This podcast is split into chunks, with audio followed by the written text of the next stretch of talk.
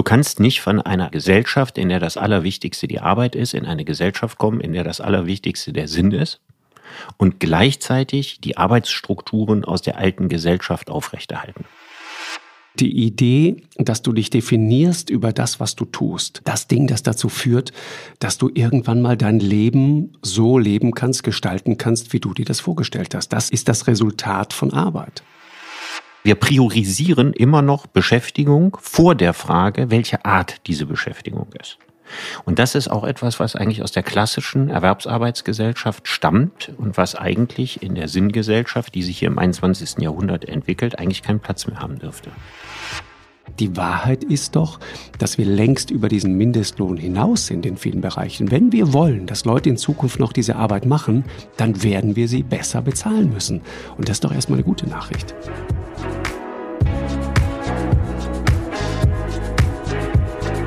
Lanz und Precht. Richard, schönen guten Morgen. Wo bist ja, du? Ja, schönen guten Morgen, Markus. Steckst du in der Sonne fest? Ja, ich bin in Spanien und stecke da auch ganz gerne fest. 23 Grad nehme ich an. Ja. Eine leichte Brise. Ich möchte jetzt scheint. nicht mit dir tauschen. Also so schön und gemütlich dein Studio ist, aber tauschen würde ich nicht wollen. Richard, zur Sache. Was geht dir durch den Kopf? Ach, was geht mir durch den Kopf? Ich meine, wenn man so ein bisschen Muße hat und so schöne Dinge zu tun hat, wie ein Fenster äh, zu renovieren, ja, abzuschleifen, neu anzustreichen und sich damit stundenlang beschäftigt, dann geht mir eigentlich durch den Kopf, weil ich ja im Grunde genommen gar nicht an dem Fenster arbeiten dürfte, ne, sondern weil ich eigentlich an meinem Buch über die Arbeit weiterschreiben müsste, dann geht mir durch den Kopf, ob das, was ich da eigentlich tue, wenn ich das Fenster restauriere, ob das Arbeit ist oder nicht. Also meine These ist, du hast das ja schon mal benutzt, das Wort, das ist äh, hochbezahlte Selbstverwirklichung. Ja, also ich glaube, man kann sagen, ähm, wenn man es freiwillig macht und wenn es Spaß macht, dann ist es keine Arbeit. Genau. Insofern hast du jemals gearbeitet? Fragezeichen. Oh ja, ich habe äh, gearbeitet, aber das bezieht sich nicht auf mein Bücherschreiben oder Vorträge halten oder mich mit dir zu unterhalten, sondern gearbeitet habe ich, um mein Studium zu finanzieren. Was hast du da gemacht? Ich habe mein Studium selbst finanzieren müssen, habe aber, weil mein Vater ein zu hohes Einkommen hatte, kein BAföG gekriegt und musste mir mein ganzes Studium selbst finanzieren. Und da habe ich alle erdenklichen Jobs gemacht. Also ich habe äh, LKWs entladen, Lagerhallen bestückt. Ich habe in der Gummibärchenfabrik bei Haribo gearbeitet. Das war die zweithärteste Arbeit, die ich je gemacht habe. Weil? Du willst dir nicht vorstellen, wie das damals Ende der 80er Jahre bei Haribo zuging. Ich bin ganz sicher, dass es da heute ganz, ganz anders zugeht. Ich habe diese Himbeeren hergestellt. Ja, es gibt ja diese Packung mit Himbeeren und Brombeeren. Genau. Ja, das sind die, die bestehen ja im Grunde genommen aus lauter kleinen Kügelchen. Boah, du zerstörst und diese kleinen Träume. Kügelchen. Ich ahne worauf. Ich weiß gar nicht, ob ich die Geschichte hören will, Richard. Aber erzähl mal weiter. Ja, bis zu dem Punkt, an dem es ganz mies wird. Nein, also das muss ich dir vorstellen, da waren so zehn Turbinen. Also so quasi wie Betonmischer auf dem Bau, nur ungefähr doppelt so groß. Und da hat man sich mit seinem Oberkörper reingelehnt. Dann kam Zucker in diese Turbine. Ne, der wurde da hin und her gewälzt, damit die Zuckerkugeln so schön kugelig wurden, ne, die Zuckerkristalle. Mhm. Und mit dem Arm wurde das umgerührt, weil man musste dann gleichzeitig so einen heißen Kunststofflack darüber kippen und schaufeln mit Puderzucker.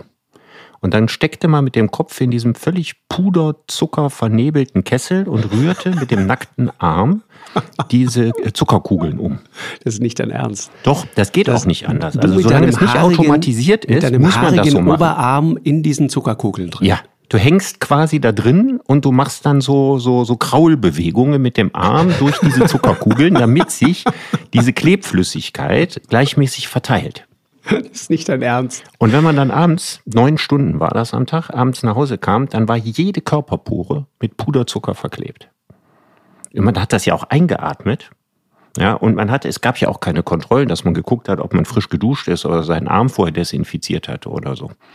Ja, das waren die Produktionsbedingungen 1988. Das ist aber die Frage, die mich viel mehr interessiert, als die Frage, in welcher Stelle deines Körpers überall Puderzucker war, an welcher Stelle der Himbeeren waren überall Reste von dir? Ja, das will man nicht wissen. Also man könnte ja zumindest Haare auf dem Arm verloren haben, ne? Ja. Oder der Schweiß. Also ich meine, da ist, ist schon der? Schweiß reingetropft. Das war ja heiß in diesen Hallen. Also es war äh, wahrscheinlich etwas, was, was heute nicht mehr äh, möglich wäre. Heute würde man das ganze Werk dicht machen, aber in den 80er Jahren sahen die Bedingungen so aus. Ich weiß nicht, wie die heute hergestellt äh, sind, aber ich bin ganz, ganz sicher, da ist jetzt irgend so ein Mechanismus drin, der den menschlichen Arm ersetzt. Ganz, ganz sicher. Das macht mit Sicherheit kein Mensch mehr heute. Nein, lass uns das auch nochmal ganz, ganz sicher festhalten. Ich, ich höre schon Juristen, die jetzt zum Telefon greifen und sagen, irgendwie, lass uns da mal klären, äh, ob das alles so in Ordnung ist, wie das der Herr Nein, ich bin, ich bin felsenfest davon überzeugt, dass das eine Arbeit ist, die heute nicht Absolut. mehr von Menschen gemacht wird. Das glaube ich auch. Ich, ich, ich habe auch alles gemacht, du. Ich, ich war Tellerwäscher, ganz hart. Ja. Das war der härteste Job, den ich je gemacht habe.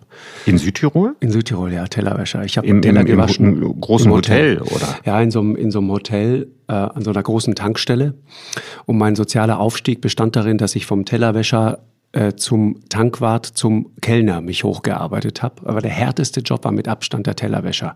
150 Mittagessen jeden Tag. 120 Abendessen. Ja, sag mal, gab es denn in Südtirol keine Spülmaschinen? Es gab eine Spülmaschine, es gab eine einzige Spülmaschine und ich war der einzige Mensch, der diese Spülmaschine bearbeitet und bedient hat mit 14 Jahren. Das war richtig, richtig hart. Das war Sklaverei. Okay. Das sage ich auch so ganz Weißt offen, du noch, was du damals verdient hast? Ja, 300 Mark. In der Stunde, 300 ja. Mark im Monat. 300 okay. Mark im Monat. Kannst, ich habe ja. jeden Tag. Für mindestens locker, acht Stunden am Tag wahrscheinlich äh, mehr. Ne? Nicht acht, locker, locker zwölf Stunden gearbeitet. Ja. Das war brutal. Das war wirklich brutalste Ausbeutung. Gab allerdings auch ähm, unfreiwillig komische Erlebnisse. Ich war, ich war Tankwart und hatte so einen, so einen, so einen, so einen Ganzkörperanzug an, so ein Overall. Und, und vorne drin äh, hatte ich dieses Portemonnaie mit ganz, ganz vielen Lire-Scheinen drin, ganz viele Hunderttausende. Da waren Millionen von Lire drin und hatte vergessen, den Reißverschluss zuzumachen. Und dann passierte das, was passieren musste. Es kommt der große Tanklastwagen, um den Diesel aufzufüllen. Und ich zeige dem, Scheine wo, wo das Nein, nein, nein, nein, nein. Ich, ich mache diese, diese Luke erstmal oben auf und dann gibt's ja unten drin nochmal die Öffnung für den Tank und ich beuge mich nach vorne und in der Sekunde stürzt dieses ganze Portemonnaie da raus und die ganzen Scheine kippen in diesen Tank rein und auch um den Tank herum, die eigentliche Tanköffnung, wo aber auch mindestens 20 Zentimeter hoch äh, äh, der, der Diesel stand. Das heißt, diese ganzen Scheine, 100.000 Lire, ja, äh, umgerechnet damals ungefähr 100 Mark jeweils, waren komplett kontaminiert mit diesem ekelhaften, klebrigen Schweröl, mit diesem Diesel. Ja, sag mal, hat man dir das dann komplett vom Lohn abgezogen? Das, das hätte keinen Sinn gemacht, weil ich habe so wenig verdient, das hätte ich niemals ausgleichen können. Okay. Hast du wenigstens das Glück gehabt, dass man dich deswegen entlassen hat? Äh, das wäre tatsächlich ein Segen gewesen, aber leider nicht, weil ich wurde ja gebraucht. Nee, was der gemacht hat, der Besitzer war, er hat jeden einzelnen Schein rausgeholt, und dann begann ein spektakulärer Trocknungsprozess über Tage hinweg. Das ging so, es war so ein Schichtsystem, das hat er sich selber überlegt. Es war lustig, in so einem Hinterzimmer der Tankstelle äh, eine Lage Serviette, dann ein 100.000 Lire Schein voll mit Dieselöl, dann richtig Puder drauf, so Babypuder, dann wieder Serviette, dann wieder Schein, dann wieder Puder, dann wieder Serviette. Und so stapelte sich das da und trocknete über Tage langsam ab.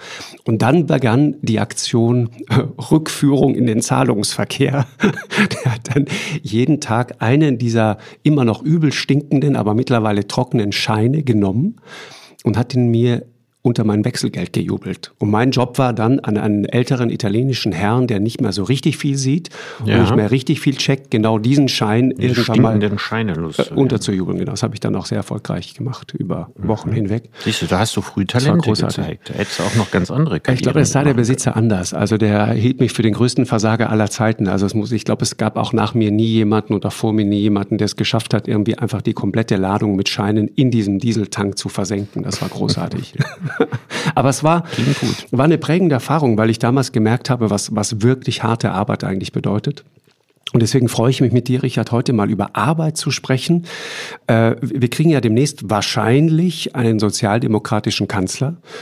Äh, Olaf Scholz ist jemand, der ja Arbeitsrechtler ist von Beruf, äh, der sehr früh diese 12 Euro Mindestlohn ins Spiel gebracht hat. Kann man in seinem Buch Hoffnungsland, das ist, glaube ich, von 2017, 2018, da kann man das schon nachlesen. Da war, das war damals ziemlich revolutionär, diese 12 Euro. Die hat er damals schon gefordert, weil ihm irgendwie klar war, wir müssen Arbeit anders denken. Und insofern ist das, glaube ich, heute mal ein guter Anlass mit dir, der du dich so viel mit Arbeit beschäftigst, mal mit diesem Thema auseinanderzusetzen. Deswegen mal ganz vorne angefangen, Richard. Arbeit. Was, was ist für dich und auch philosophisch betrachtet Arbeit? Woher kommt unser Verständnis von Arbeit, dieses ora et labora, dieses sich tierisch quälen, um dann irgendwann mit einem Lohncheck kleiner, mittlerer oder oberer Größe äh, belohnt zu werden? Das ist deswegen eine richtig gute Frage, Markus, weil der Begriff der Arbeit etwas ganz, ganz Eigenartiges ist. Je länger man drüber nachdenkt, umso mehr merkt man, dass der aus Zutaten zusammengesetzt sind, die überhaupt nicht zusammenpassen, die sich zum Teil sogar widersprechen. Also, wenn man sich mit Philosophie beschäftigt, ne, fängt man normalerweise in der Antike an und dann stellt man fest, in der Antike gibt es den Begriff der Arbeit, den wir heute haben, gibt es gar nicht. Also die ganzen antiken Gesellschaften hatten nicht einen Arbeitsbegriff. Es waren ja auch keine Arbeitsgesellschaften, sondern das waren Gesellschaften, in denen diejenigen, die was zu sagen hatten, ähm, das waren ja nicht nur die Philosophen, ne, sondern auch die Politiker und die, die aus den reichen Familien stammten, die den Großgrundbesitz hatten, die haben alle nicht gearbeitet. Die waren auch stolz darauf, dass sie nicht gearbeitet haben. Die waren freie griechische Bürger oder freie römische Bürger, weil sie nicht gearbeitet haben.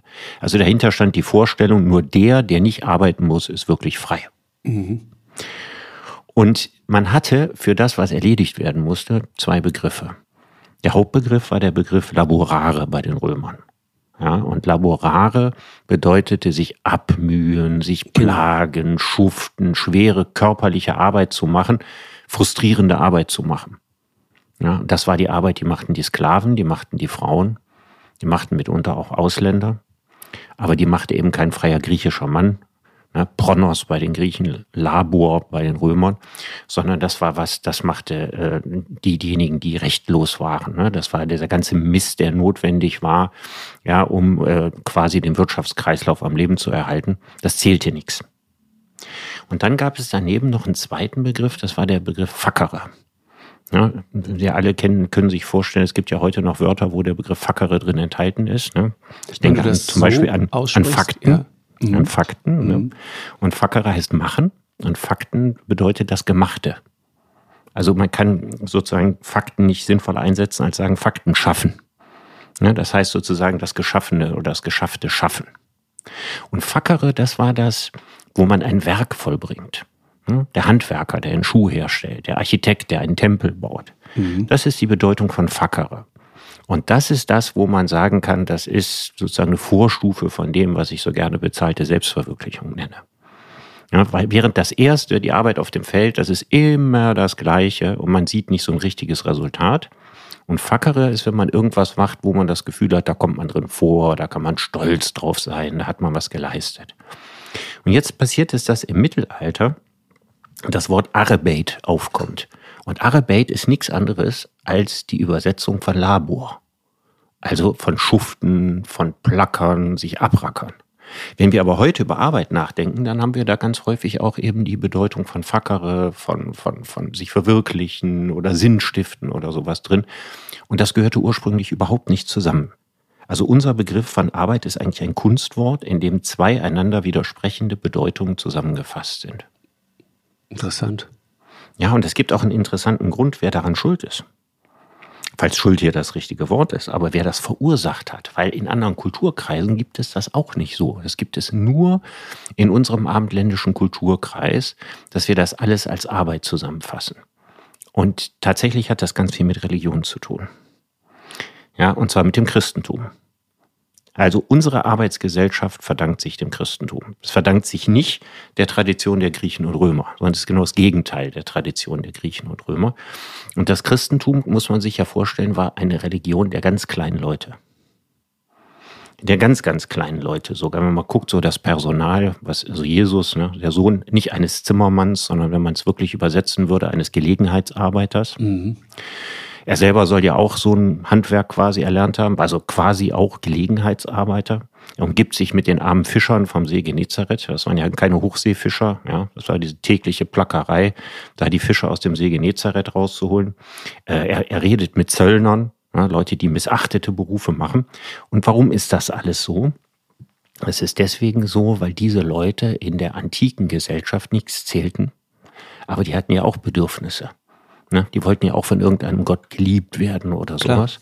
Und die, die, äh, die, die Götter der Griechen und Römer waren Dandys. Ne? Das waren quasi äh, seelenlose Aristokraten, die sich nach allen Regeln der Kunst als Playboys und so weiter Genau, daneben Hedonisten, benahmen. ne?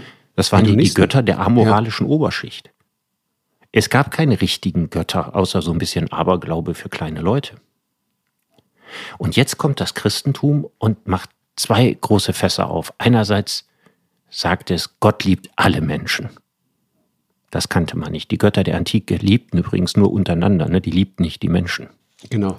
Jetzt kommt ein Gott und der liebt alle Menschen und dann sagt er, als zweites sagt das Christentum und liebt ganz besonders deine Arbeitsleistung.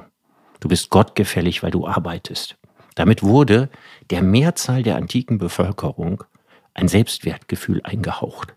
Und das ist wahrscheinlich der Hauptgrund für diesen riesigen Erfolg des Christentums. Interessant. Die, die, diese Idee, diese, diese Begrifflichkeit, die mühseligen und beladenen, ne, das taucht ja so auf als, als feststehender Begriff ähm, in der Bibel. Und wenn du dich erinnerst an die, an die Begegnung mit Prostituierten auch und so weiter. Also tatsächlich die, die am Rande der Gesellschaft standen, die kommen da drin vor.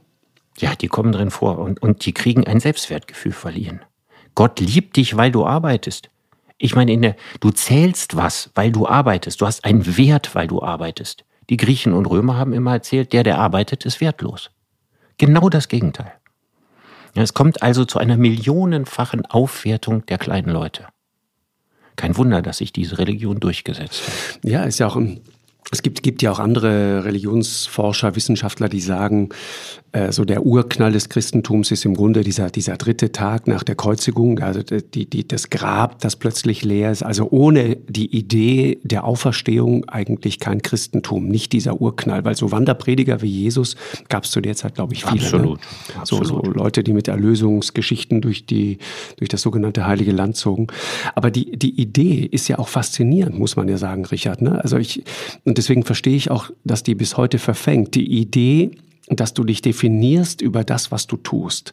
Ich meine, wenn du deine Geschichte dir anguckst, wenn du letzten Endes auch die Geschichte, die du gerade von mir gehört hast, also Arbeit war für mich immer das zentrale Ding, das Sinnstiftende, das dazu geführt hat, dass ich, wir haben schon mal über Selbstbestimmtheit hier gesprochen, Selbstbestimmung gesprochen das Ding, das dazu führt, dass du irgendwann mal dein Leben so leben kannst, gestalten kannst, wie du dir das vorgestellt hast. Das ist das Resultat von Arbeit. Das ist das Resultat von Arbeit in einer Gesellschaft, die Menschen eine Chance gibt, äh, durch das, was sie können und was sie tun wollen, tatsächlich zu einem guten materiellen Auskommen zu kommen. Das muss man natürlich sagen, ist in vielen Arbeitsgesellschaften früher ja nicht der Fall gewesen. Das ist ja schon eine Veränderung. Ne? Also eine Arbeitsgesellschaft, über die du gerade sprichst, in der du eine Chance gehabt hast und der ich eine Chance gehabt habe, ist eine Arbeitsgesellschaft, die eine gewisse Durchlässigkeit hat. Und das war natürlich in früheren Jahrhunderten so nicht. Wenn man als Kind von Arbeitern geboren wurde, dann war man zu 99-prozentiger Wahrscheinlichkeit auch Arbeiter. Mhm. Und wenn man in eine Aristokratie reingeboren wurde, war man halt Aristokrat. Es ist ja nicht so, als ob es solche Schichten oder Klassenunterschiede heute nicht mehr gäbe, aber wir haben es eben geschafft, im Laufe des 20. Jahrhunderts die Gesellschaft bis zu einem gewissen Punkt durchlässiger zu machen. Genau. Das ist ja eine ganz große Errungenschaft. Absolut. Aber äh, wenn wir jetzt mal ins Hier und Heute kommen, Richard, ich frage mich gerade, ob das sozusagen die Wiederholung von Geschichte in gewisser Weise ist. Äh, was passiert da gerade in England? In, in, in England gibt es gerade ein, ein, gibt's Bilder, die konnten wir uns alle nicht mehr vorstellen. Du stehst plötzlich vor leeren Supermarktregalen. Du stehst plötzlich an der Tankstelle und die sagen dir, äh, Freunde, hier gibt's kein Benzin für euch. Äh, da wird äh, Benzin gehamstert in, in ganz großem Ausmaß. Jeder, der irgendwie kann. Und der Hintergrund dafür, und das ist das Interessante, ist nicht etwa, dass Milch plötzlich knapp wäre oder Butter oder sonst was oder auch Benzin, sondern es gibt keine Lkw-Fahrer. Leute, ja. die diese schlecht bezahlten, miesen Jobs gemacht haben bis ja, jetzt. aber ist das nicht großartig, dass das Ja, so ist? Das- aber ja, ist das nicht, ist das nicht ja, großartig, dass jetzt plötzlich die Gesellschaft darüber nachdenken muss, wie sie Lkw-Fahrer bezahlt? Exakt. Eine Frage, über die man normalerweise überhaupt nicht gerne Mein, nachgedacht mein hat. Papa war LKW-Fahrer, deswegen, das, ist ein, das ist ein Thema, das mich total interessiert. Und, und, der, und der Hintergrund, also da- dass A, da Leute sind, die sagen, und, und zwar befördert durch diese Pandemie, die sagen, pass auf, ich äh, habe mich umorientiert, ich habe mir einen anderen Job jetzt gesucht, habe gesehen, da gibt es noch ganz andere Möglichkeiten, Geld zu verdienen, da verdiene ich besseres Geld, äh, habe andere Arbeitszeiten deswegen komme ich gar nicht mehr zurück. Und andere, die sagen, äh, du, wir sind zurückgegangen in unsere Länder, das ist auch ein Migrationsthema, das da darunter schwelt und liegt, auch sehr interessant. Zehntausende, Hunderttausende, die zurückgegangen sind aus England durch Brexit und durch die Pandemie in ihre Länder nach Polen und äh, andere äh, Teile Osteuropas vor allen Dingen, aber auch Südeuropa und die jetzt einfach nicht zurückgekommen sind. Und jetzt stehen ja. die plötzlich da mit ihrem Brexit und sagen großartig und Engländer wieder den Engländern. Ja, aber halt keine Milch mehr. Doof. Nee, aber man muss ja gar nicht bis nach England gehen. Also wenn du mal guckst, Deutschland, noch viel stärker Österreich, mhm. die haben keine Kellner Gastronomie, mehr. Ne? Genau. Kellner, Gastronomie. Ja, die haben plötzlich in der Corona-Zeit äh, Möglichkeiten gehabt, dann woanders zu arbeiten, haben sich nach anderen Sachen umgeschaut und gehen da nicht mehr zurück und sagen, unter Richtig. diesen Umständen und für das wenige Geld arbeiten wir nicht mehr. In meinem Tal, äh, du weißt, Südtirol, Pustertal, ähm, die leben ganz, ganz ähm, entscheidend von Gastronomie und von Tourismus. Und genau dieses Phänomen, viele Hotels, die sich wahnsinnig schwer tun, wieder Personal zu finden, Restaurants, die sich schwer tun, Leute zu finden, Köche im Speziellen zu finden. Und dann auf der anderen Seite, und das ist halt die andere Seite, die, die Leute sind ja nicht verschwunden. Wo sind die? Dann gehst du in, in bestimmte äh, Fabriken, die es dort auch gibt, die für die deutsche Automobilindustrie arbeiten. Automobilzulieferer.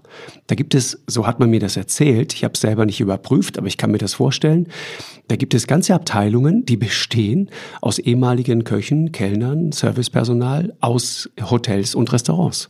Und die arbeiten dort jetzt werden besser bezahlt, äh, haben offensichtlich andere familiengerechtere äh, Arbeitszeiten und so weiter. Mhm. Das heißt, da wenn wir uns diesen ganzen was. Prozess mal von oben anschauen, Ne? Und das jetzt nicht nur so als Einzelfenomen sehen oder das nicht auf den Brexit schieben und sagen wir mal Corona auch nur als Auslöser sehen, nicht als Hauptgrund dafür. Dann ist es, dass unsere Gesellschaften dabei sind, eine, eine riesige Veränderung zu machen von Erwerbsarbeitsgesellschaften in Sinngesellschaften. Das ist der, der, das ganz große Stück, das auf dem Theater gespielt wird.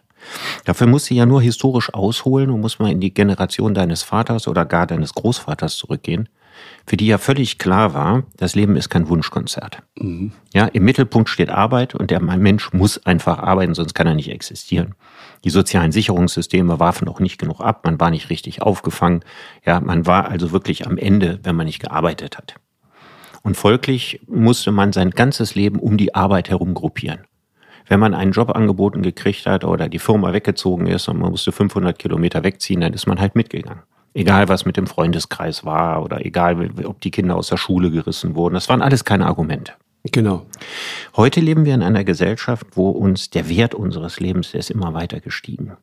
Und wir wollen ein möglichst gutes, ja, optimales vielleicht Leben führen. Wir möchten so viel wie möglich von all den guten und schönen Dingen des Lebens haben. Und dazu gehört natürlich, dass wir unser Leben möglichst selbstbestimmt äh, leben und dass wir eben ein Maximum an Glück und Sinn abgewinnen.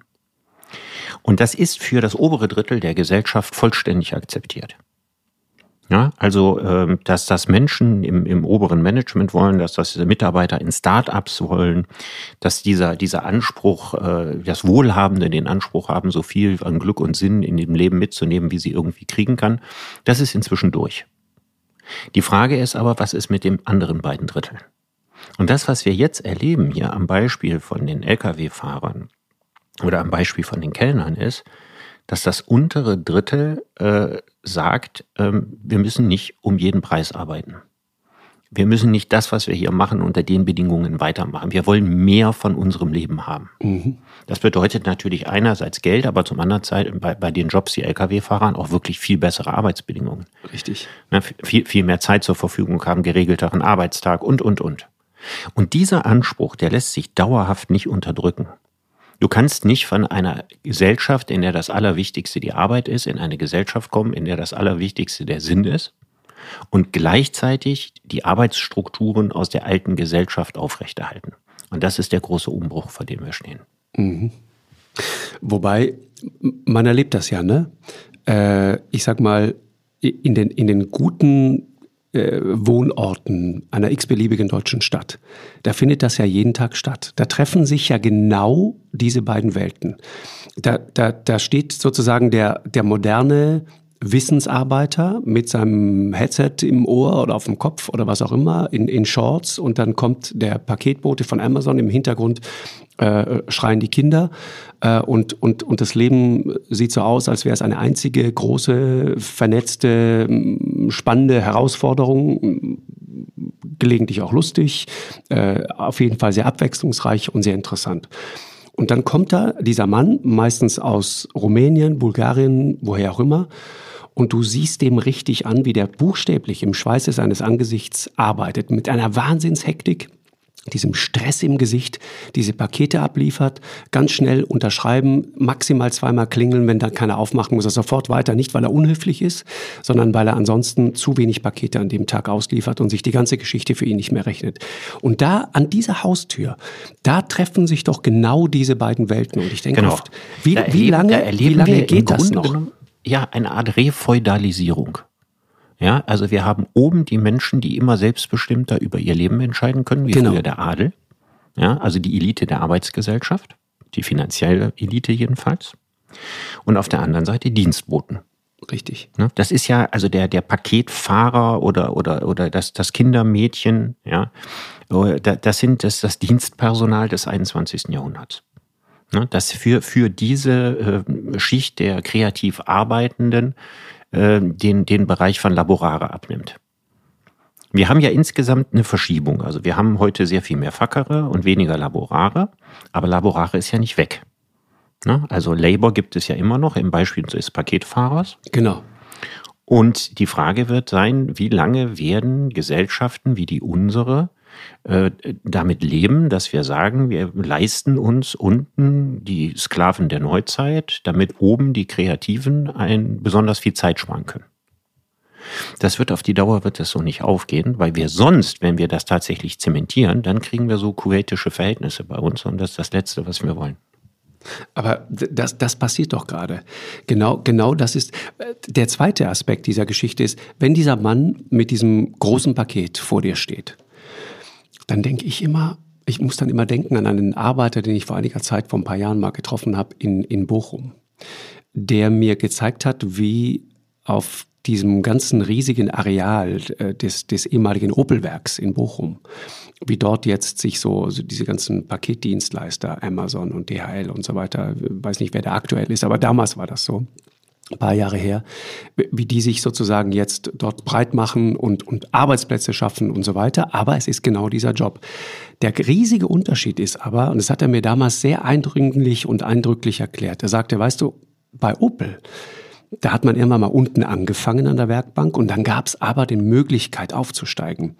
Wenn du aber Paketbote bist, bist du Paketbote. Und dann bist du Dann bist du Paketbote, Paketbote und dann bist du und Paketbote. zum Teil unter entsetzlichen Bedingungen. Ne? Man denkt mal, das in- aus Großbritannien stammende und da so verbreitete System, dass der Paketbote als selbstständiger Unternehmer auftritt.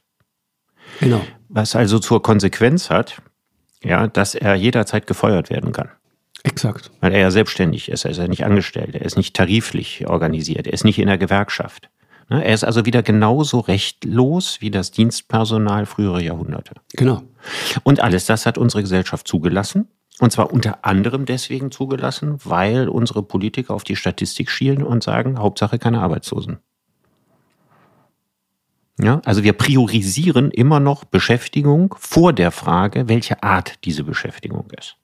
Und das ist auch etwas, was eigentlich aus der klassischen Erwerbsarbeitsgesellschaft stammt und was eigentlich in der Sinngesellschaft, die sich hier im 21. Jahrhundert entwickelt, eigentlich keinen Platz mehr haben dürfte. Also Hauptsache Arbeit kann es eigentlich nicht sein. Mhm. Das, das ist jetzt sozusagen die, die, die große Theorie dahinter. Und, und wir, wir kennen das ja auch. Ich habe das äh, im Januar wir in Schweden gedreht, um uns diesen schwedischen Sonderweg zur, zur Pandemiebekämpfung anzuschauen. Und es war sehr interessant in dieser, in dieser Kälte in Stockholm, im, im Schnee, Regen zum Teil und teilweise auch wirklich im Schneetreiben. Du sahst keinen Menschen auf der Straße ein paar Leute, die ein bisschen einkaufen waren und dazwischen immer diese Leute, die auf Fahrrädern Essen ausgefahren haben.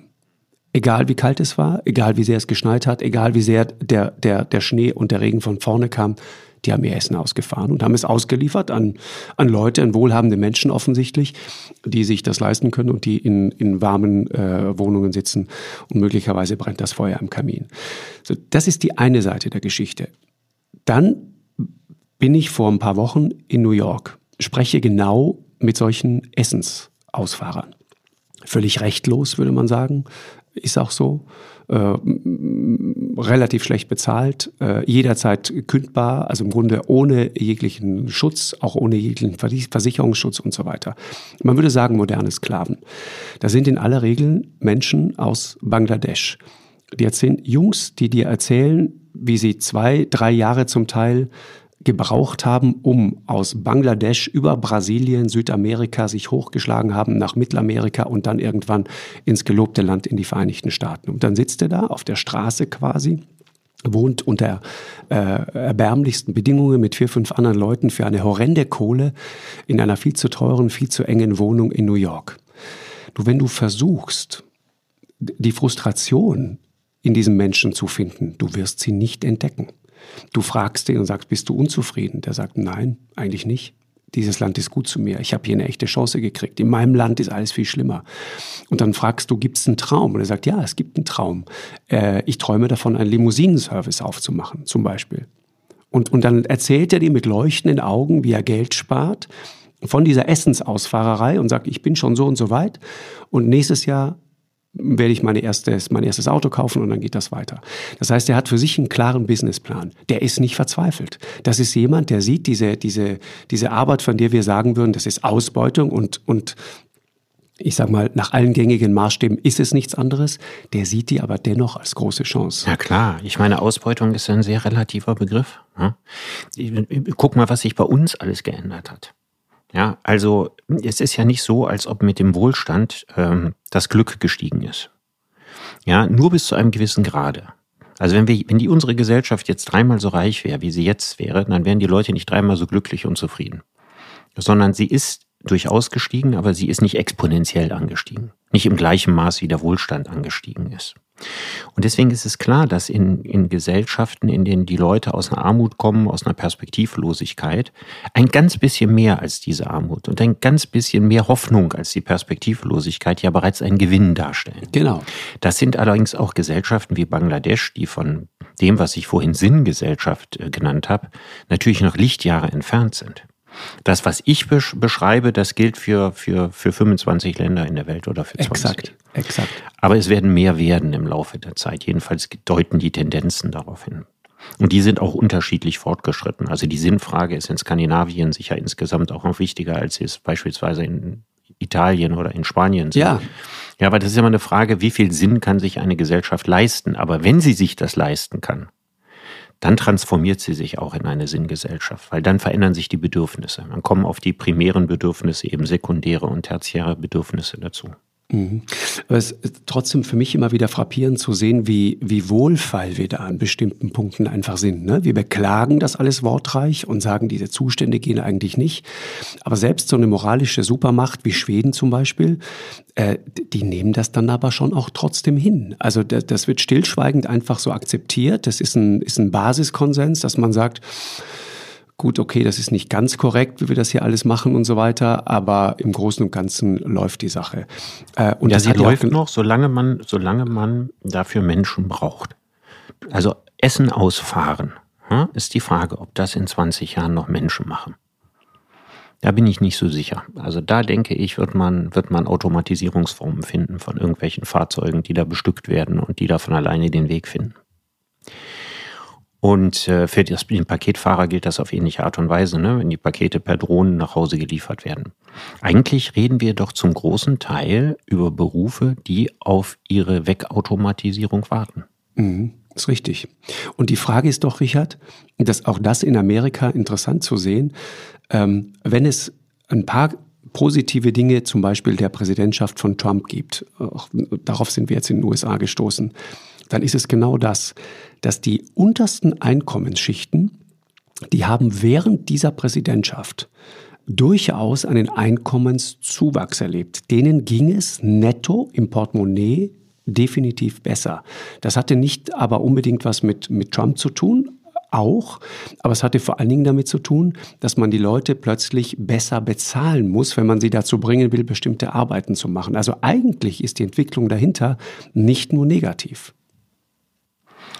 Naja, also ich glaube ja, dass man eine gewisse Flexibilisierung des Arbeitsmarktes, ne, die die Liberalen immer gefordert haben, dass die durchaus richtig ist. Ne, da mache ich mich jetzt bei dem einen oder anderen Gewerkschaftsführer unbeliebt. Dass man aber auf der anderen Seite in Ländern, die sich das leisten können, weil sie maßlose Überflussgesellschaften sind, wie zum Beispiel die deutsche, dass man in solchen Ländern ein Grundeinkommen zahlen sollte, damit niemand in ernsthafter Not lebt. Und ich denke, dass die Kombination aus beidem, also aus der Flexibilisierung der Arbeitsmärkte und der Sicherung einer Existenz für jeden, die den Zustand nicht zu arbeiten oder zeitweilig nicht zu arbeiten, nicht so stark stigmatisiert, wie die Arbeitsgesellschaft das tut, dass das die Zukunft sein wird. Ich weiß, ich mache da einen Riesenfass auf. Wir sollten mal über das Grundeinkommen genau, mal komplett. Eigenes, da muss man, da muss man mal eine Stunde Folge drüber machen. reden. Da genau. sind so viele Vorstellungen im Spiel Richtig. und so unterschiedliche Konzepte. Genau. Aber ich, ich glaube, dass wir neu denken müssen. Wir müssen aus alten Schablonen rauskommen und wir müssen die Zutaten für die Sinngesellschaft einfach anders kombinieren, als wir das für die Arbeitsgesellschaft mhm. gemacht haben. Mhm.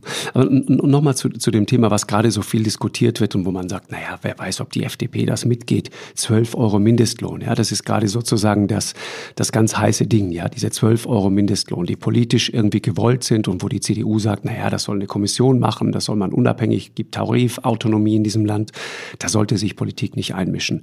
Aber die Wahrheit ist doch, wenn man sich auch die Situation der englischen Lkw-Fahrer anschaut, wenn man sich die Situation der amerikanischen Arbeiter auch anschaut und auch in Deutschland, wir haben gerade über den Kellner gesprochen. Die Wahrheit ist doch, dass wir längst über diesen Mindestlohn hinaus sind in vielen Bereichen. Wenn wir wollen, dass Leute in Zukunft noch diese Arbeit machen, dann werden wir sie besser bezahlen müssen. Und das ist doch erstmal eine gute Nachricht. Das ist absolut eine gute Nachricht. Ich, ich habe ja gesagt, ich will nicht über das Grundeinkommen reden. Ich würde nur sagen, dass äh, der Mindestlohn ein wenig an Bedeutung verliert, wenn die Menschen ein Grundeinkommen hätten. Das wäre sozusagen an einer anderen Stelle angesetzt. Ne? Dann wäre es auch kein so starker Eingriff mehr in die Tarifautonomie und so weiter, wie es der Mindestlohn gegenwärtig darstellt. Also die Frage ist, ob Mindestlohn, das ist quasi ein sozialdemokratisches Element, ob das das beste aller Elemente ist oder ob es nicht bessere Elemente gibt, die einerseits ähm, für die, für die äh, Unternehmer besser sind und andererseits aber tatsächlich auch für die Arbeitnehmer besser mhm. sind. Ich glaube, dass das so Behilfskonstruktionen sind, die im Augenblick noch notwendig sind, aber von der ich hoffe, dass sie in Zukunft in dieser Form nicht mehr so notwendig sein werden. Also nicht, das Mindestlohn, das wird es wahrscheinlich auch weiterhin geben, ist auch richtig, aber man muss nicht ständig über die Erhöhung von Mindestlohn diskutieren, wenn die Menschen ein Grundeinkommen haben. Mhm, es, es, äh, wir machen mal eine eigene Folge genau zu dem Thema Grundeinkommen. Ja. Ich habe ich hab da vielleicht eine etwas andere Haltung. Aber das kann ich mir sehr gut vorstellen und deswegen freue ich mich auch darauf. Also ich könnte mir vorstellen, dass das irgendwelchen urliberalen Gedanken in dir widerspricht. Und ich werde versuchen, dich davon zu überzeugen, ja, dass sozusagen die Vor vorbildlichsten aller Liberalen wie Ralf Dahrendorf und so weiter glühende Anhänger eines bedingungslosen Grundeinkommens waren. Ich tue jetzt so, als hätte ich einfach überhört, dass du mich in diese neoliberale, äh, harte Kapitalisten... Das Wort Neo äh, habe ich nicht gesagt. Nein, nein, ich weiß, aber jeder andere hat es gehört. Ähm, Richard, was, ich, was mir aufgefallen ist in diesem Wahlkampf, über Arbeit wurde irgendwie gesprochen. Das Wort Respekt ist immer wieder gefallen und so weiter. Aber über die Zukunft der Arbeit wurde eigentlich nur geschwiegen. Es wurde über die Zukunft der Arbeit geschwiegen, weil ja auch über die Zukunft der Rente geschwiegen wurde. Es wurde ja nur gesagt, irgendwie, ich glaube, Scholz hat irgendeinen Geheimplan oder so, den wir noch nicht so ganz genau kennen. Ja, die, die berühmte, die berühmte, also wurde ihm dann so ein bisschen unterstellt, ja, aber eigentlich muss jemand, der heute 20 ist, sicher sein, dass er in 50 Jahren seine Rente kriegt. In Wahrheit, wenn man es mal hart verkürzt, ist das eine Rentengarantie bis 2070. Ja, das ist natürlich, das ist natürlich totaler Unsinn. Und auf der anderen Seite habe ich so rausgehört, dass die FDP sich wünscht, dass die Menschen viel mehr Geld am Kapitalmarkt investieren für ihre Rente. Was ich mehr. aus persönlichen mhm. Gründen im Augenblick für das Gefährlichste halte, was man irgendwo machen kann. Also wir haben damals das Umlagesystem ja eingeführt, weil alle diese Rentenvorsorge am Kapitalmarkt ja, äh, zu entsetzlichen Desastern geführt hat. Weil dazwischen Weltkriege lagen, weil dazwischen Inflation und Währungsreform lagen. Und ich meine, wenn man jetzt als 20-Jähriger anfängt, für seine Rente am Kapitalmarkt vorzusorgen und vorhat, äh, da jetzt 40 Jahre einzuzahlen, was meinst du, was in diesen 40 Jahren Geschichte alles passieren wird und was in diesen 40 Jahren alles mit den Kapitalmärkten passiert? Es ist sehr schade, dass diese Idee immer wieder und immer wieder hochkommt, weil ich denke, das ist nun tatsächlich überhaupt nicht die Lösung. Das ist die Lösung für reiche Leute, die zusätzlich ne, am Kapitalmarkt spekulieren. Genau. Also ich glaube, an den Kapitalmärkten haben nur diejenigen wirklich was verloren, die genug Geld übrig haben, um genau. sich damit die Sahne auf dem Kuchen zu finanzieren. Aber die auf dem Kapitalmarkt dafür zu nutzen, eine Grundversorgung fürs Alter flächendeckend zu erzeugen, ich glaube, so ein gefährliches Wabonspiel darf man nie wieder eingehen. Ich glaube, die Idee ist, dass man ein, zwei Prozent investiert. Ne? So die Idee des Pensionsfonds, das machen auch so sicherheitsbewusste Länder wie Schweden zum Beispiel, die, die haben sowas. Ich glaube, das ist die Idee, die dahinter steckt. Aber vielleicht sollten wir auch darüber, über dieses Thema Rente nochmal gesondert sprechen. Mich würde auch nochmal interessieren, Richard, zurück die Frage der Arbeit. Also wo geht die Arbeit hin? Die simple Frage, die Gesellschaften schon lange umtreibt, wird uns irgendwann die Arbeit ausgehen. Nee, also das ist, das ist, ne? Markus, das ist ja so die Formulierung, ne? Die ja. finde ich ja furchtbar. Ich ja, weiß. Wenn Leute zu mir sagen, Herr Brecht, ja, uns geht doch die Arbeit nicht aus. Also ich habe noch nie von irgendjemand gehört. Ja, also jemand, der heute noch lebt. Also ich kenne so ein paar Leute, die das in den 60er Jahren gesagt haben, aber dass uns die Arbeit ausgeht, behauptet, glaube ich, niemand. Sondern die Behauptung ist eher, dass die bezahlte Erwerbsarbeit weniger wird. Das ist ja ein ganz ja. großer Unterschied. Ja, ja ist, die, richtig. Die Arbeit ausgehen heißt, es gibt immer was zu tun. Natürlich gibt es immer was zu tun. Das ist doch völlig klar. Die Frage ist, werden wir in 20 Jahren genauso viele Leute ja, ähm, mit, mit, mit Lohn ausstatten, wie wir das jetzt machen? Mhm. Das ist eigentlich die spannende Frage. Und ich glaube ja persönlich, dass wir auf eine Mismatch-Situation zutreiben. Die haben wir jetzt schon und die wird noch sehr viel mehr werden. Das heißt, ich glaube, dass infolge der Digitalisierung Hunderttausende von Menschen, vielleicht sogar eine Zahl, die über die Millionen geht, ist eine Frage, wie lang der Zeitraum ist, über den wir hier nachdenken, ihre Arbeit verlieren werden und dass auf der anderen Seite wir in vielen Bereichen einen immer größeren Fachkräftemangel erleben werden. Das ist eigentlich, vor dieser Situation stehen wir. Und anders als so mancher Hobbyvolkswirt sich das überlegt, gleicht sich das nicht aus. Also wenn jetzt in, in Versicherungen die Schadensaufnahme automatisiert wird, wenn sehr viel Arbeit in den Banken zukünftig äh, rein digital erledigt werden kann, wenn es dafür keine Menschen mehr braucht und ich gleichzeitig vorrechne, dass wir in 20, 25 Jahren doppelt so viel Altenpfleger brauchen wie jetzt, dann nützt diese Rechnung überhaupt nichts. Mhm.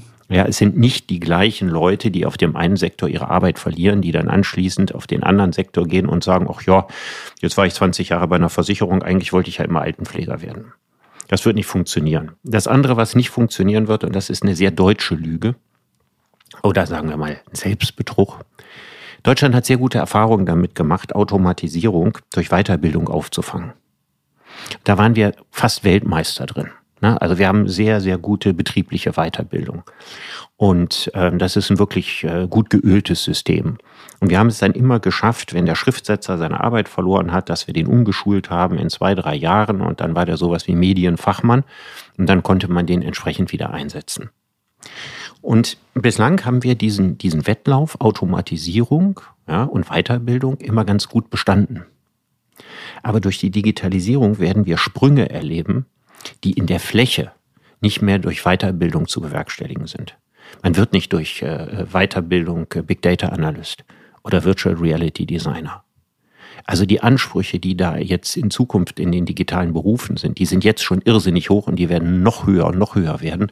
Keiner, der keine Affinität dafür hat, kann mal ebenso am Rande lernen, künstliche Intelligenz zu programmieren.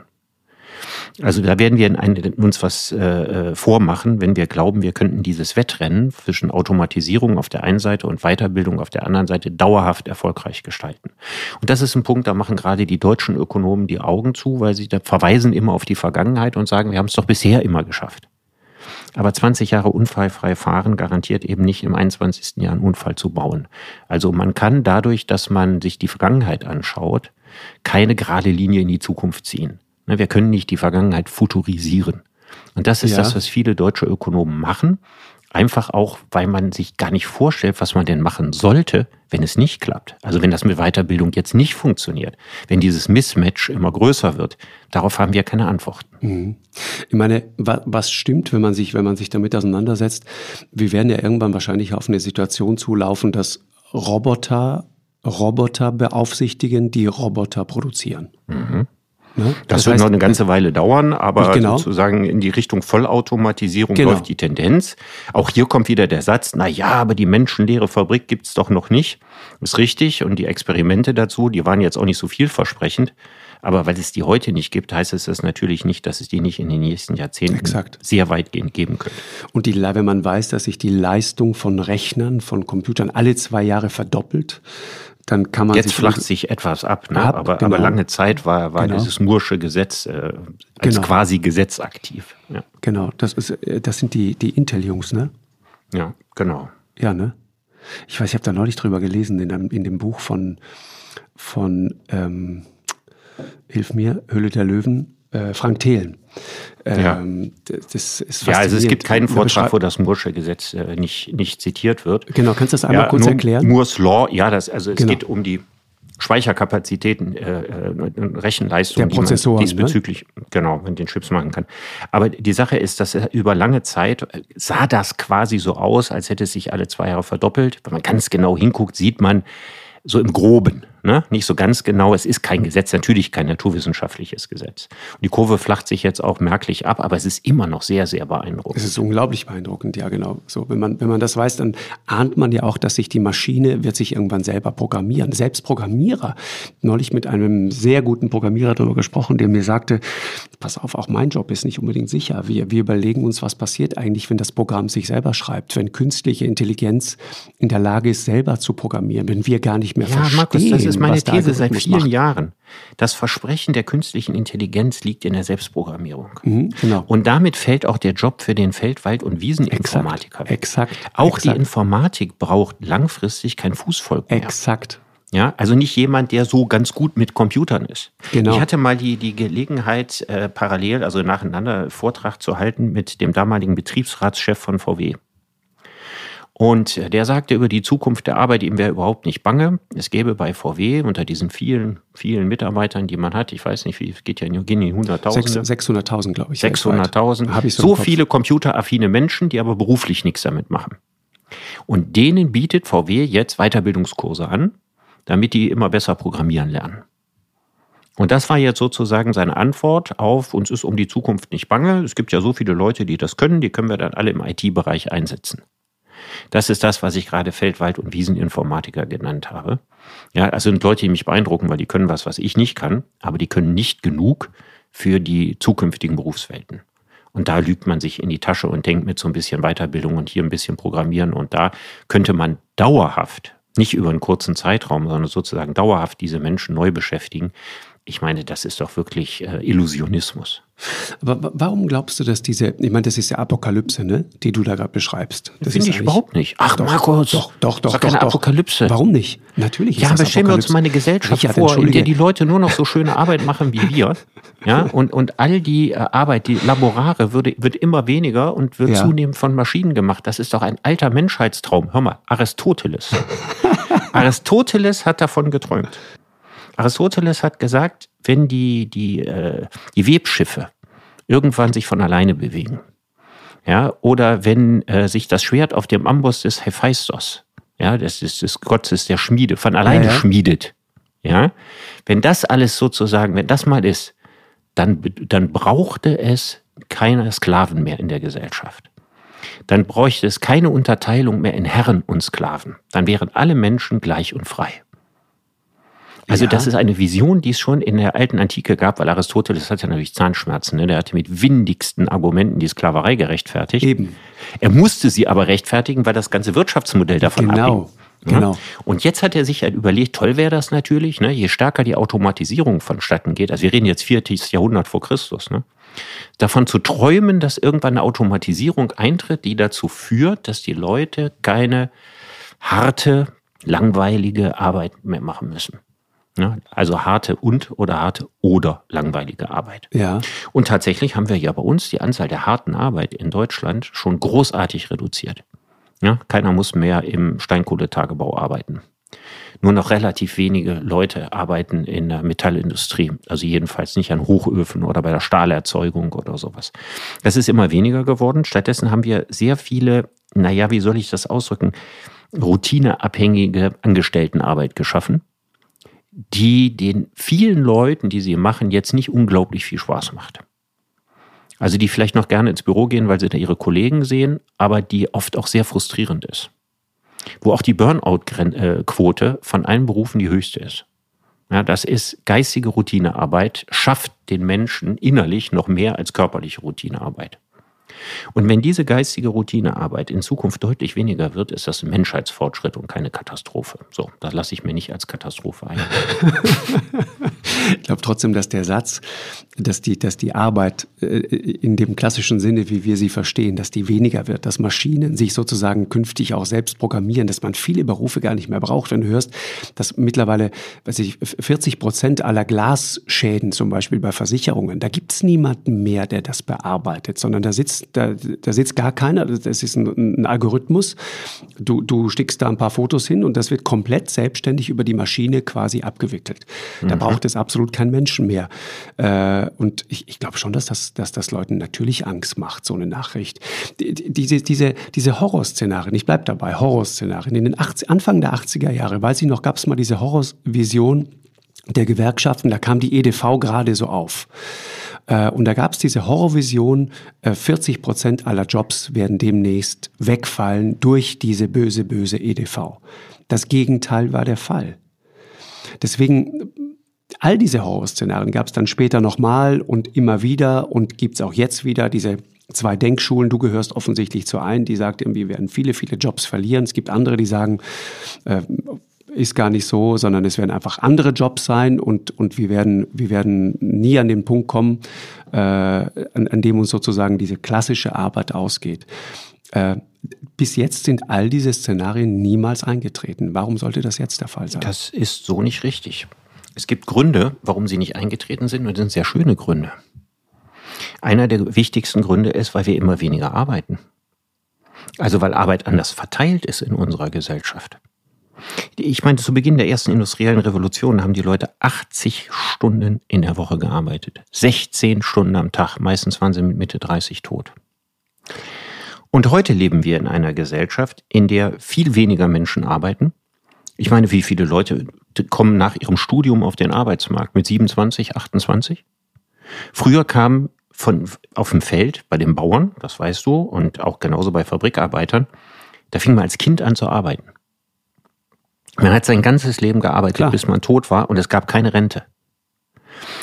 Und heute ist es so, dass man erst sehr spät zum Teil mit dem Arbeitsmarkt anfängt. Das reale Renteneintrittsalter in Deutschland liegt etwas über 62. Also das Faktische, nicht das Gesetzliche, aber das Faktische. Dann äh, nicht zu rechnen die ganzen Urlaubszeiten, die man in dieser Zeit hat. Dann hat man einen 8-Stunden-Tag und eben nicht wie früher einen 16-Stunden-Tag. Und wenn du das alles rechnest, dann siehst du, die Leute arbeiten heute viel, viel weniger. Und der Grund, warum es nie zur großen Massenarbeitslosigkeit gekommen ist, ist, weil die Leute immer weniger gearbeitet haben, denn das ist die Alternative. Das heißt, du glaubst, jetzt wird dieses Szenario eintreten? Ich, ich glaube, dass das Szenario eintreten wird. Also man könnte einen Teil der, der anstehenden oder drohenden Arbeitslosigkeit dadurch auffangen, dass man in vielen Bereichen die Arbeitsstundenzahl stark senkt. Zum Beispiel über Verwaltungen. Wir haben in, bei Verwaltungen, das ist ein ganz interessanter Fall. Ver, Ver, Verwaltungen zu digitalisieren wäre eine ganz große Sache. Dass man einen Bauantrag von zu Hause mit dem Computer machen kann und dass das nach zwei, drei Wochen erledigt ist, ist ein Menschheitstraum. Ja, und nicht, dass sowas dann zwei Jahre oder drei Jahre dauert und ewig ein halbes Jahr wieder bei irgendeiner Behörde liegt und da fehlt eine Unterschrift und so. Das könnte man alles wunderbar digitalisieren, macht man aber nicht. Die Verwaltungen bremsen diesen Fortschritt selber aus weil es eben das Resultat wäre, dass sehr, sehr viele Menschen in den Verwaltungen ihre Arbeit verlieren würden. Und hier sind wir mittlerweile auf dem Niveau der DDR angekommen. In der DDR war es so, dass es Hauptsache wichtig war, dass jemand einen Arbeitsplatz hatte. Und nicht die Frage, ob er effektiv auf diesem Arbeitsplatz arbeitet oder ob dieser Arbeitsplatz nicht auch im Grunde genommen wegfallen könnte. Man hat also die Arbeitswelt aufrecht erhalten um der Beschäftigten willen. Und damit ist man in einen historischen Rückstand geraten, den man nie mehr hat aufholen können. Und das ist dieses, dieses Stück Sozialismus, das erleben wir gegenwärtig bei den Verwaltungen. Das ist der Grund, warum unsere Verwaltungen so wenig digitalisiert sind. Und von E-Government, ne, dass man also möglichst die Sachen selber von zu Hause aus eben machen kann, was also wirklich viel erleichtern würde, wir so weit entfernt sind. Das halte ich zum Beispiel für eine gefährliche Tendenz. Ich würde eher vorschlagen, dass wir eine Revolution der Arbeitszeiten in den Verwaltungen bräuchten. Man müsste nicht so viele Leute entlassen, wenn die Leute einfach nur noch halb so viel arbeiten würden und die Stundenzahlen entsprechend reduziert würden. Ich bin natürlich wieder bei meinem Grundeinkommen, da würde ich nämlich wieder sagen, halbe Stelle in der Verwaltung plus Grundeinkommen steht man besser da als vorher.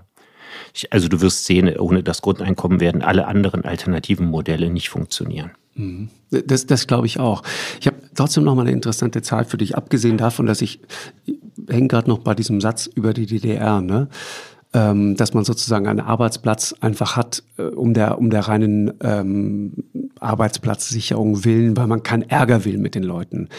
Ich meine, der Gedanke dahinter ist mir ja ehrlich gesagt sehr sympathisch. Der Gedanke dahinter ist, dass Menschen sich natürlich über eine mal mehr, mal weniger sinnstiftende Tätigkeit sehr stark identifizieren. Dass das Leuten was bedeutet. Dass es Leuten eben nicht egal ist, ob sie morgens aufstehen und zur Arbeit gehen und irgendwo gebraucht werden. Das schlichte Gefühl des Gebrauchtwerdens halte das für ein enorm wichtiges Gefühl, wenn es auch Das um die Frage von Lebensqualität Fra- Markus, Qualität das ist geht. ein riesiger spannender Aspekt. Also ob so viele Leute, die in der Verwaltung arbeiten, das Gefühl haben, dass sie da wahnsinnig gebraucht werden. Du das jetzt gerade glaube wieder zynisch. nicht. Der eine oder andere Hm. ja. Ja, ich will nicht sagen, dass es das nicht gibt. Aber ich glaube, bei dieser Arbeit ist es nicht das gebraucht werden, weil die Leute sicher. wissen, wenn ich es nicht mache, macht es ein anderer, weil das, was man dafür können muss, ist überschaubar. Das ist nicht nichts, aber es ist überschaubar, das können andere auch lernen. Man braucht keine Hochbegabung, um in der Verwaltung zu arbeiten. Man Einspruch, braucht keine Einspruch. Talente, die man schon als Kind genau dort Absolut ausleben wollte. Einspruch, Einspruch, Einspruch, Einspruch. Ja, mach mal. niemand, niemand, niemand geht doch so hin mit dieser Haltung und sagt, pass auf, das, was ich mache, ist im Grunde äh, pup egal. Äh, das kann jeder machen. Man muss noch nicht mal besonders talentiert dafür sein. Das wäre ja das Eingeständnis sozusagen von, von, von, weiß ich nicht, von Talentfreiheit. Das macht doch kein Mensch, sondern Menschen sind doch von sich selbst in aller Regel davon überzeugt, dass sie mindestens hochbegabt sind, dass sie selbstverständlich gebraucht werden und dass das, was sie tun, sinnstiftend ist. Das ja, ist aber doch das nicht bei der Grund, Arbeit. warum sie morgen, aber doch, nicht bei der Arbeit, das Markus. das nicht. Wenn du im Callcenter arbeitest, dann kannst du dir nicht einbilden, Jetzt kommst du dass du eine Arbeit machst. Wir waren Ja, gerade bei der Verwaltung. Ja, aber auch bei einer Verwaltung ist das doch das Gleiche. Diese Leute haben das Gefühl, möglicherweise in ihren Familien gebraucht zu werden. Diese Leute haben das Gefühl, in ihrem Freundeskreis gebraucht zu werden. Auch das. Aber das muss doch nicht unbedingt am Arbeitsplatz hängen. Was am Arbeitsplatz interessant ist, ist, wenn man nette Kollegen hat. Das ist genauso wie bei Kindern mit der Schule. Bei Corona wollten die Kinder plötzlich alle wieder in die Schule. Und die Frage, warum? Weil sie so gerne lernen? Nein, weil ihre Kumpels da sind. Und das ist bei, bei vielen Arbeitsplätzen ist es einzig und allein der soziale Faktor, Ja. dass man da die Leute trifft, die man kennt, mit denen man zu tun hat und so weiter. Aber es ist nicht die Tätigkeit. Das sind zwei verschiedene Dinge, die werden in einen Topf geworfen, die würde ich trennen. würde wirklich widersprechen. Ich war neulich auf dem Amt und habe mir einen neuen Pass abgeholt. Äh, Das habe ich sogar zweimal erlebt, weil ich habe zwei Staatsbürgerschaften, eine italienische und eine deutsche. Und um beide Male, interessanterweise, hätte man sagen können, okay, bei den Italienern, die haben notorisch gute Laune, äh, die war wahnsinnig freundlich und so weiter und freute sich, mir diesen Pass zu übergeben. Aber in der deutschen Behörde war das genau das Gleiche. Da war jemand, der sich freute, irgendwie mir jetzt diesen Pass zu übergeben. Und dann hat man kurz nett geplaudert und so weiter. Ich hatte nicht das Gefühl, dass da bis ins Mark frustrierte Menschen sitzen. Das ist habe ich nicht was gesagt. meine. Nein, das habe ich nicht gesagt. Abgesehen davon, dass uns unseren Verwaltungen durchaus eine nicht unbeträchtliche Quote von frustrierten Menschen arbeitet. Du, aber wer dazu in der Lage ist, auf dem Passamt zu arbeiten, ja, und gute Laune zu haben, zu socialisen, seinen, seinen Job gern gut zu machen, um den mache ich mir nicht die geringsten Sorgen, So. wenn der nicht mehr in der Verwaltung arbeitet. Weil für solche Leute gibt es noch so viel tausend andere Dinge. Also wer aus einer entsprechenden Routinearbeit so ein Maximum an Freude zieht, der ist für alle erdenklichen Berufe dieser Welt geeignet. Der muss aber nicht an dieser Stelle und diesem Ort dauerhaft eingesetzt sein. Du hast heute deinen zynischen Tag, ich merke das schon. Ich meine das vollkommen ernst. Ja, ich weiß, dass du das ernst meinst. Ich sage dir trotzdem, ich glaube einfach zutiefst daran, dass Menschen das, was sie tun, zu einem großen Teil gerne tun. Deshalb selbst ich bei meiner Tankwarte. Da liegst du aber sowas von statistisch daneben. Guck mal, du kannst mal gerne googeln und dann kannst du mal sehen, was die Gewerkschaften zum Beispiel, die machen das besonders gerne, die machen das sogar Äh, ja, jährlich. genau. Jährlich, jährlich Richard, bitte. erheben die Statistiken Richard. und fragen, und das machen auch viele andere Institute, aber die Gewerkschaften machen das jedes Jahr und fragen die Belegschaften, ja, ob sie mit ihrem Job, ob sie den sehr gerne Ja. machen, ob sie so halb und halb zufrieden sind oder ob sie den ungern machen. Und du hast nur eine Quote von ungefähr einem Viertel der Leute, die in Gewerkschaften sind, die ihre Arbeit gerne machen. Und du hast ein Viertel von Leuten, die total frustriert sind. Und dann hast du eine Hälfte, ja, die ja, sagt so lala. Weiß ich nicht. Hm. Du, das heißt nicht, weiß ich nicht. Guck mal nach. Das machen die jedes Jahr, wird diese weiß, Zahl neu rausgegeben. Und ehrlich gesagt, die hat sich in den letzten 20 Jahren fast nicht verändert. Okay. Gewerkschaft. Ist das vielleicht auch Teil des Geschäftsmodells? Apokalypse? Das ist gar keine Apokalypse. Es ist einfach schlechte Markus, Laune. Markus, ich weiß immer nicht, ob man den Menschen einen Gefallen damit tut. Wenn sie jetzt eine Arbeit machen, die du ungern ein Leben lang machen würdest und die ich ungern ein Leben lang machen würde. Und wir sagen, ja, aber da gibt es Menschen, für die ist das total sinnstiftend. Tun wir diesen Menschen damit einen Gefallen? Oder zeigen wir ihnen, dass wir sie nicht ganz ernst nehmen? Das, das würde ich niemals, ich, ganz im Gegenteil. Ich, ich, was, was ich schwierig finde, ist sozusagen sich zu erheben und zu sagen, pass auf, das, was ihr da macht, ist eigentlich ein Job, den kann jeder und den braucht eigentlich gar keiner und in Zukunft fällt das weg. Und eigentlich ist das die gute Nachricht. Da, damit tue ich mich schwer. Verstehst du, was ich meine? Weil ich einfach, ja. ich will mir nicht anmaßen, jemandem, auch einem Taxifahrer, erklären zu wollen, ob das für ihn ein guter Job ist oder nicht. Also Taxifahrer, nicht, Taxifahrer die ihren Job gerne machen, gibt es viele. Viele, genau. Ja, das ist aber auch ein anderer Job als in der Verwaltung. Da sehe ich zum Beispiel riesige Unterschiede. Also nochmal, damit ich jetzt hier nicht missverstanden werde. Ja, es gibt Leute, die machen ihren Job in der Verwaltung gerne. Die gibt es. Ich bezweifle, dass die Mehrheit diesen Job machen würde, wenn man ihnen sagen würde, du kriegst das gleiche Geld, was du dir verdienst, du musst da nicht hingehen, du kannst aber freiwillig zur Arbeit kommen. Dann bin ich sicher, dass bei den Verwaltungen der größte Teil nicht zur Arbeit gehen würde. Es gibt aber bei Taxifahrern das zum Beispiel, wenn man eher das Gefühl hat, man ist ein eigener Herr, man ist genau. ein eigener Chef. Es ist ein äh, relativ abwechslungsreicher Beruf im Vergleich dazu mit, dass man sozusagen Routinearbeiten auf dem Finanzamt machen muss oder so. Da würde ich sagen, äh, da gibt es tatsächlich viele Leute, das ist ein Job, den ich vielleicht nicht mein Leben lang machen wollte. Könnte ich auch gar nicht, wäre ich überhaupt nicht für geeignet. Aber wo ich weiß, es gibt Leute, die machen das ziemlich gerne. Und die haben, es gibt auch viele Taxifahrer, die gute Laune haben, was mich auch immer sehr freut. Ja. Und die genau. diese gute Laune nicht nur haben, weil sie ein Trinkgeld erwarten, sondern sie es tatsächlich gerne Richtig. Machen. Das stimmt schon. Ja. Also ich, ich bin nicht arrogant im Hinblick auf Tätigkeit. Nein, das habe ich schon so verstanden. Das ist auch nicht genau. das, was ich sagen will. Aber ich glaube, ich, ich sehe es mal aus der übergeordneten Perspektive. Ich habe ja vorhin gesagt, der Wegfall der harten körperlichen Arbeit in sehr vielen Bereichen, das gilt übrigens ja auch für die landwirtschaftliche Arbeit, mhm, die früher genau. viel brutaler war als. Unfassbar, unfassbar. Ja, Industriearbeit ist, harte Industriearbeit ist deutlich weniger und gibt es noch, ist aber weniger geworden. Würden wir sagen, das ist eine Katastrophe für die Menschheit? Nein, wir würden sagen, wir sind froh, dass unsere Kinder nicht in solchen Berufen arbeiten müssen und sich körperlich kaputt machen. Und genauso werden die Menschen später sagen, wir sind froh, dass unsere Kinder nicht so eine Arbeit machen müssen, die sie geistig nicht dauerhaft ernsthaft erfüllt oder ihren Kreativitätsansprüchen für ihr Leben nicht genügt. Und wenn die wegfallen, ist das menschheitsgeschichtlich gesehen ein Vorteil und kein Nachteil. Was es für den Einzelnen ist, wenn er seine Arbeit verliert, das hängt von ganz vielen Faktoren Exakt. ab. Das hängt zum Beispiel davon ab, wie der Zustand ohne Arbeit ist, zu sein, bei uns bewertet wird. Und der wird eben immer noch so bewertet, als würden wir in der alten Arbeitsgesellschaft leben. Und jemand, der dauerhaft keiner Lohnarbeit nachgeht und wenig Geld hat, der ist stigmatisiert. Übrigens, wer dauerhaft keiner Lohnarbeit nachgeht und viel Geld hat, ist nicht stigmatisiert. Also Spielerfrauen sind nicht gesellschaftlich stigmatisiert.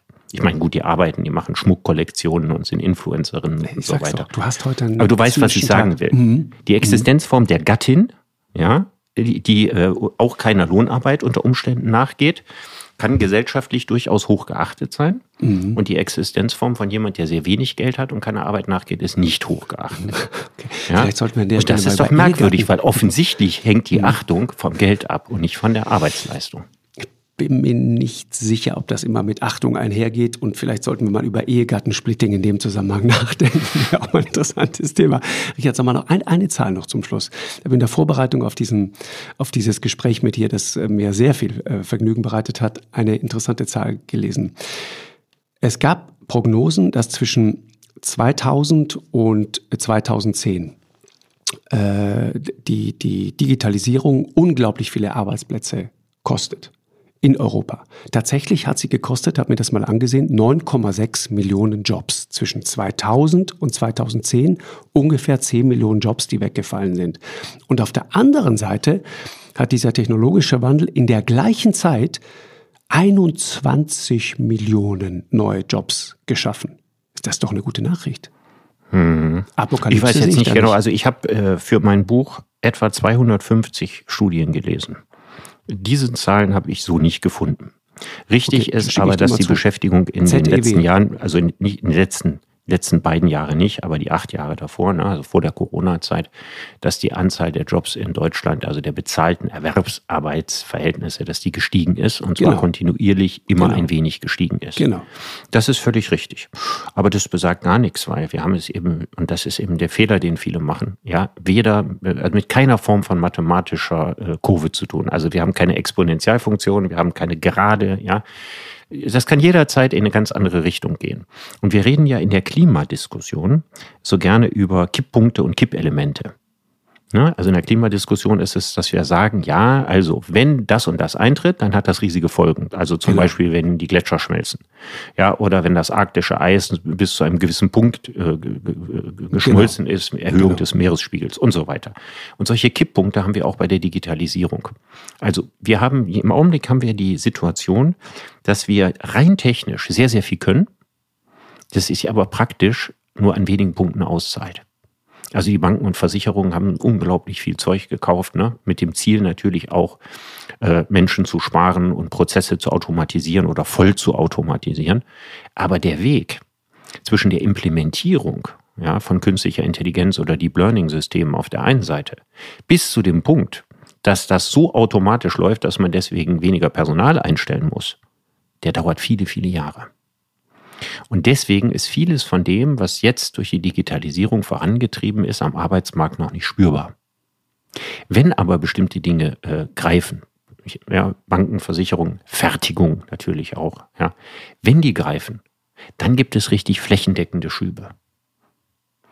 Und dass wir auf der anderen Seite Arbeit erfinden, tja, ich kann mir schon vorstellen, dass das eine oder andere dazukommt. Ja, und ich wüsste auch ziemlich genau, in welchen Bereichen. Also wir haben vier Digitalisierungsgewinnerbereiche.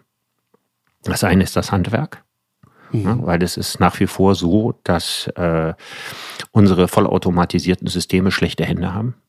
Hm? Also Roboter haben immer noch ziemlich schlechte Hände, vor allen Dingen, wenn es darum geht, äh, generalistische Fähigkeiten zu haben. Also nicht nur eine Spezialtätigkeit zu machen, eine Stecknadel genau. aufzuheben, sondern komplizierte Prozesse wie, äh, was, wenn der Heizungsmonteur zu einem kommt, in, in aller Ruhe sich den, den, den Kessel anguckt, äh, den, den vier- oder fünffach überprüft, äh, anschließend eine, eine Fachdiskussion führt, ob es besser ist, den jetzt zu reparieren oder besser so ein Teil einzubauen oder, oder besser einen, einen neuen anzuschaffen. Ne?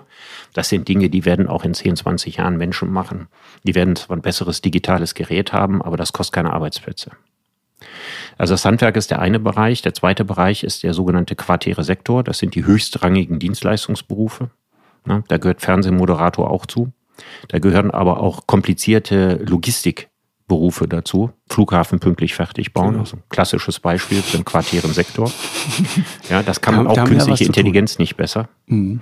Das, das dritte, äh, was ein Wachstumsbereich ist, ist die vorhin angesprochene Spitzen-IT. Ne? Nicht IT so sehr in der Breite, aber genau. in der genau. Spitze. Die, die Top-Leute, genau. Mhm. Und das vierte, und das ist ja mit Abstand, mit Abstand größte Sektor sind die Empathieberufe. Also all diese Bereiche, wo Menschen Wert darauf legen, mit Menschen zu tun zu haben und nicht mit Maschinen. Ja, weil der menschliche Faktor einfach da wichtig ist. Richtig.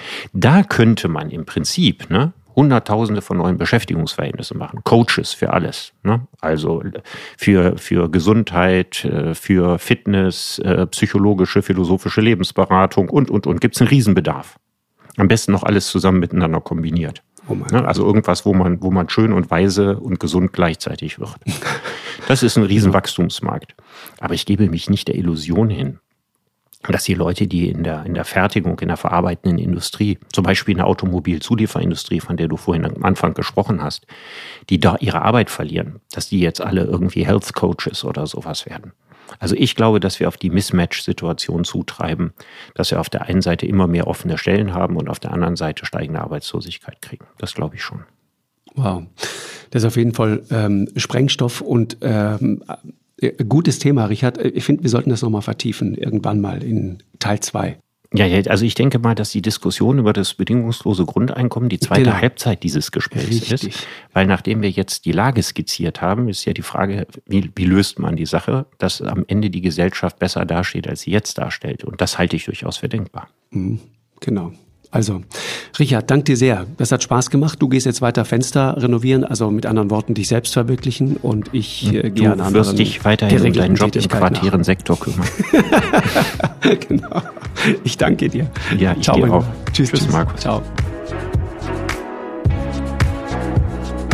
Eine Produktion von M hoch 2 und Podstars bei OMR im Auftrag des ZDF.